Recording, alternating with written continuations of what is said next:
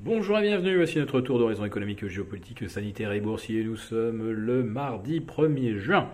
Et pour comprendre comment tourne la planète finance, c'est sur la bourse au quotidien et nulle part ailleurs. Et l'épisode du jour s'intitulera Vous n'allez pas le croire, et on en est à 25 records en deux mois. Mais qui a bien pu battre 25 records historiques en deux mois? Eh bien, c'est le CAC 40, oui, notre bon CAC 40 Global Return. Si vous regardez du côté du CAC 40 PX1, vous retrouvez également 25 records, mais ce seront des records annuels et pas des records historiques.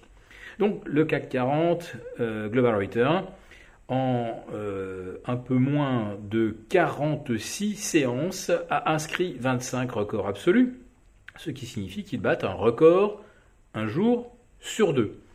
Mais ce qui est quand même assez surprenant, c'est qu'on compte sur les doigts d'une main les séances où ces records ont été battus avec plus de 3 milliards d'euros négociés.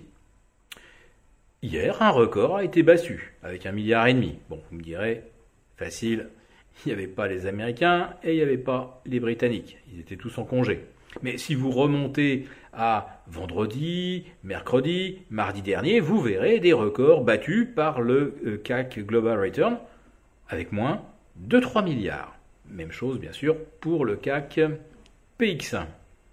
Et en fait, depuis euh, le 30 euh, mars, le CAC 40 Global Return est le recordman mondial des records absolus mais avec des, euh, volumes qui sont également euh, des, records euh, d'étroitesse depuis que le CAC 40 existe. Et le CAC 40 Global Return, hein, son origine c'est le 31 janvier 1988, en tout cas sa première cotation officielle. Donc le CAC 40 est loin devant d'autres indices qui battent également des records, comme le SP 500, comme le Dow Jones. Le Nasdaq, lui, ne bat plus de records pratiquement depuis la mi-février. Le CAC 40 est loin devant euh, l'Eurostox, avec 10 records depuis le 30 mars, et euh, plus loin encore devant le DAX, qui doit se contenter, lui, de 8 records seulement depuis le 30 mars. Bon, aujourd'hui, il bat brillamment un record avec un gain de 1,4% qui le propulse au-delà des 15 600. Mais bon, euh, le DAX a quand même un sacré retard euh, par rapport au CAC, qui est donc euh, l'indice leader en Europe. Et ce CAC aujourd'hui, au-delà des 18 000, pratiquement 18 400 points, euh, est parti sur une base de plus de 40% de hausse en rythme annuel. Même 42 si on veut être très précis, en faisant une petite règle de 3, puisque nous en sommes effectivement à plus de 18 et quelques pourcents depuis le 1er janvier. En 5 mois révolus, il en reste donc encore 7. De quoi donc nous emmener jusque vers 42. Euh, d'ici la fin de l'année, les banques centrales vont-elles maintenir leur stratégie consistant à ne pas bouger les taux, à ne pas changer de communication, c'est-à-dire prétendre qu'on va laisser la vague inflationniste euh, se dérouler puis euh, euh, refluer à l'automne pour ne pas bouger les taux. C'est l'hypothèse que jouent les marchés.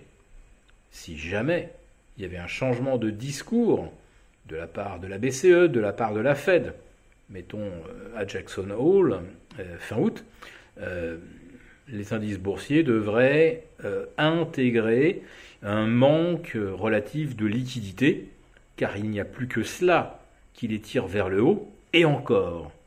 Quand vous voyez des volumes inférieurs à 3 milliards à Paris, la seule chose finalement qui permet de battre des records, c'est que les vendeurs n'existent plus.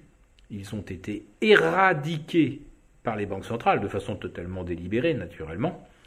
Donc il n'y a plus aucun vendeur à découvert dans le marché.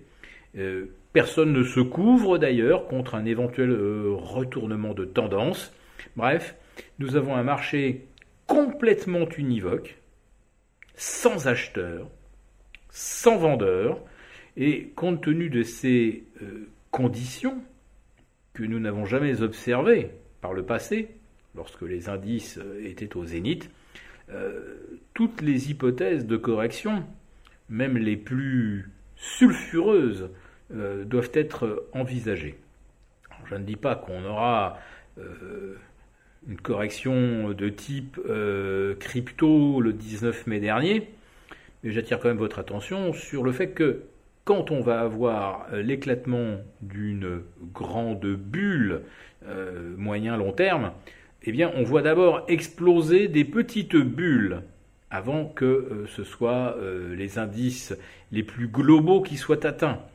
Donc, les cryptos, ça avait atteint quoi? 2000, 2000 milliards de capitalisation, grosso modo, même pas la capitalisation d'Apple, mais cette bulle a explosé. Et puis on commence à voir également exploser des petites bulles au niveau des biotech et puis peut-être bientôt euh, des technos, des licornes, des fintech.